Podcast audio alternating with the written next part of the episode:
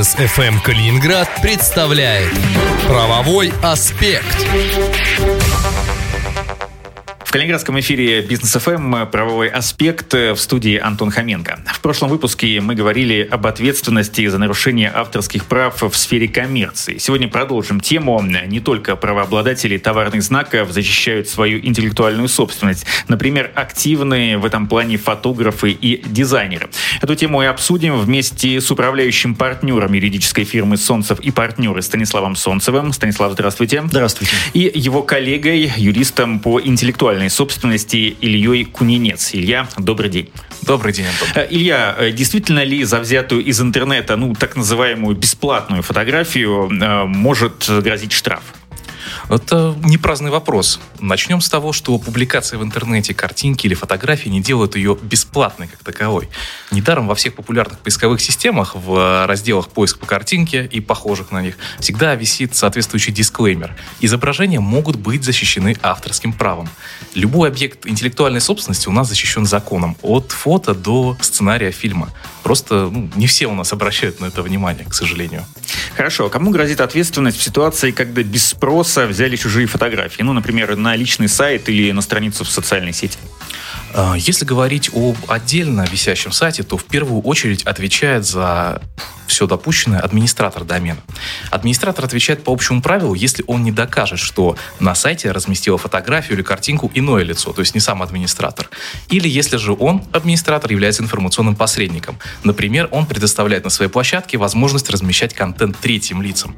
Это, как правило, достаточно сложно доказать. А если же будет установлено, что сайтом используют э, сайтом пользуется фактически другое лицо, выгодоприобретатель, то у самого правообладателя есть право привлечь к ответственности как этого выгодоприобретателя, так и администратора. Причем судом, в случае, если спор дойдет до него, оценивается так называемый вклад в нарушение каждого из, каждого из этих лиц, что в конечном итоге повлияет на размер компенсации. Есть еще такие специфические сайты, как социальные сети. Я думаю, для кого не секрет, что огромное количество нарушений э, происходит сейчас в социальных сетях. И основная сложность состоит в том, чтобы установить, кто является реальным э, владельцем того или иного паблика или той или иной страницы, аккаунта. Э, на юридическом языке это называется установление причинно-следственной связи.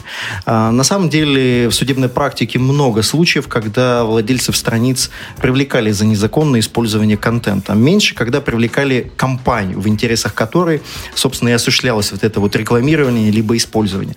Э, к примеру, несколько месяцев назад в одном из судов города Москвы, мы доказали связь между администратором паблика и конкретным ООО, которым руководил этот администратор.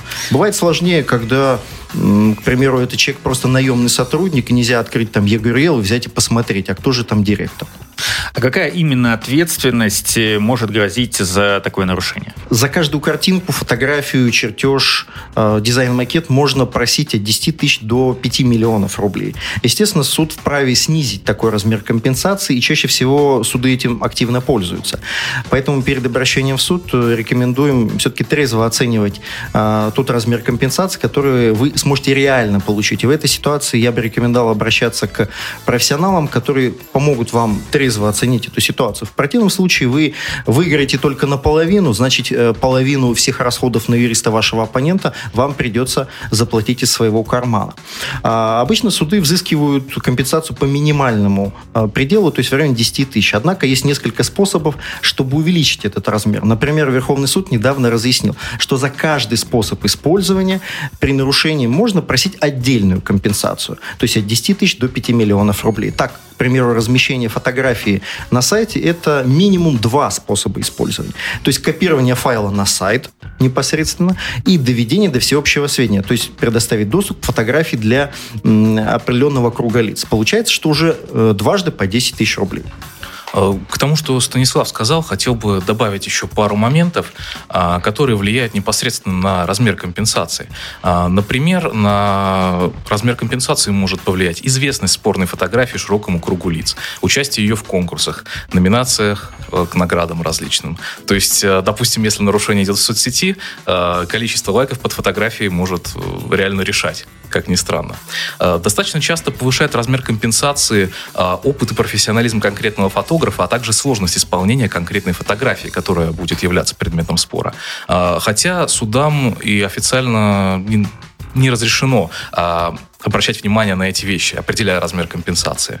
А, также компенсацию, в принципе, можно оценить по двойной стоимости права использования спорной фотографии. Например, если фотограф кому-то по лицензии уже предоставил а, разрешение пользоваться его трудами.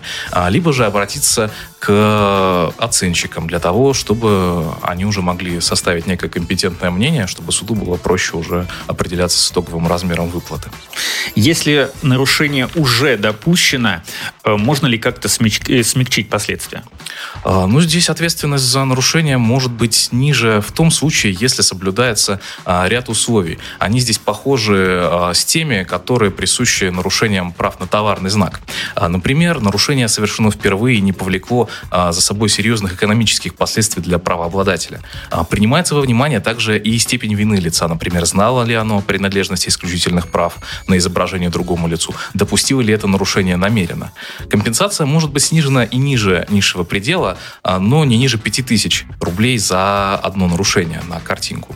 А, но это происходит достаточно редко, и, опять же, это сложно доказывать. А, также есть такое, такое явление, как свободное использование фотографий. Достаточно сложное, на самом деле, не просто для обывателя, а даже для юристов практикующих. Оно связано с тем, что не наступает ответственность за использование фотографии при соблюдении четырех условий, как разъяснил, опять же, Верховный суд.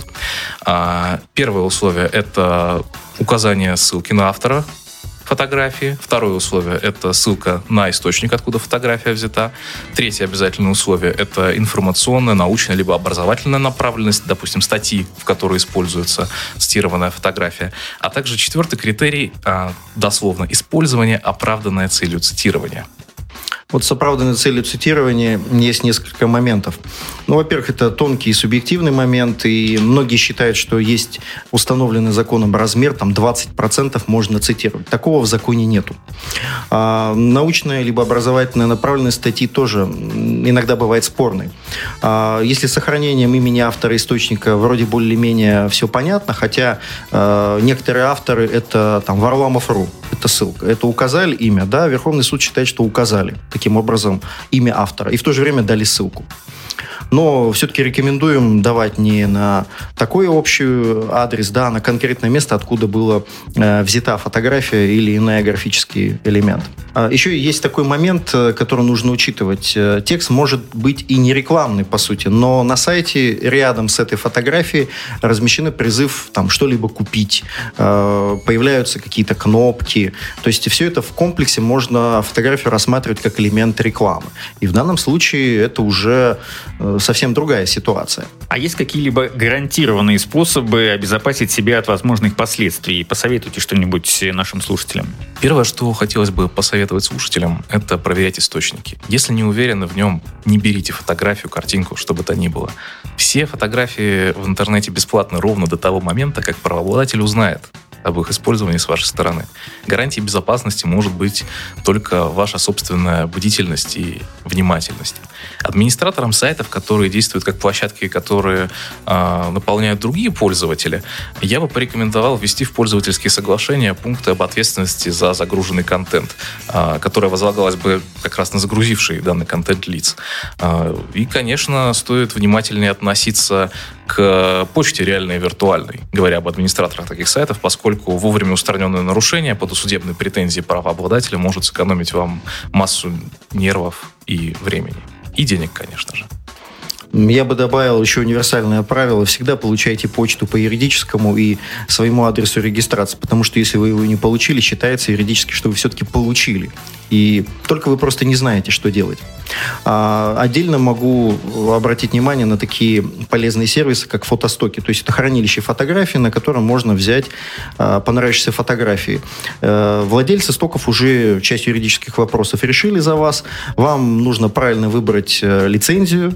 Чаще всего все-таки фотостоки не бесплатные. И соблюдать эту лицензию. В некоторых ситуациях требуется указывать автора, а, источник. Ну, тоже бывают определенные условия. Условия. А, ну, естественно, никто не мешает э, договориться с правообладателем до того момента, как взять понравившееся фото. Чаще всего это не просто, особенно если картинка из интернета, но это лучший путь, чем нести потом ответственность. А, дело в том, что есть разные сервисы у Google, у Яндекса, которые позволяют найти э, интересующую фотографию, и, в принципе, э, опытным путем можно догадаться, кто же является автор, да, и можно попросить у автора исходники в этой ситуации, сказать, покажите, ну, вообще, в принципе, э, может быть, серия фотографий была сделана. То есть, если вы очень сомневаетесь, это позволяет установить автора, ну, с более или меньшей степенью достоверности. Тем более, если есть какие-то официальные публикации. Э, фотостоки, ну, чаще всего проверяют, но полностью тоже невозможно. И могут быть э, использования в каких-то журналах, газетах, где будут подписаны этим автором. Это все-таки в какой-то смысле снижает ваши риски быть привлеченным к ответственности. И, по сути, основной важный момент, неважно, э, приобрели ли вы у кого фотографию, если она окажется по итогу э, вы приобрели не у того автора, кто им реально является, вы все равно понесете ответственность. Вопрос только в ее размере. Ну, обширная довольно-таки тема. К сожалению, мы не можем ее полностью осветить в рамках одного короткого эфира на бизнес ФМ Калининград.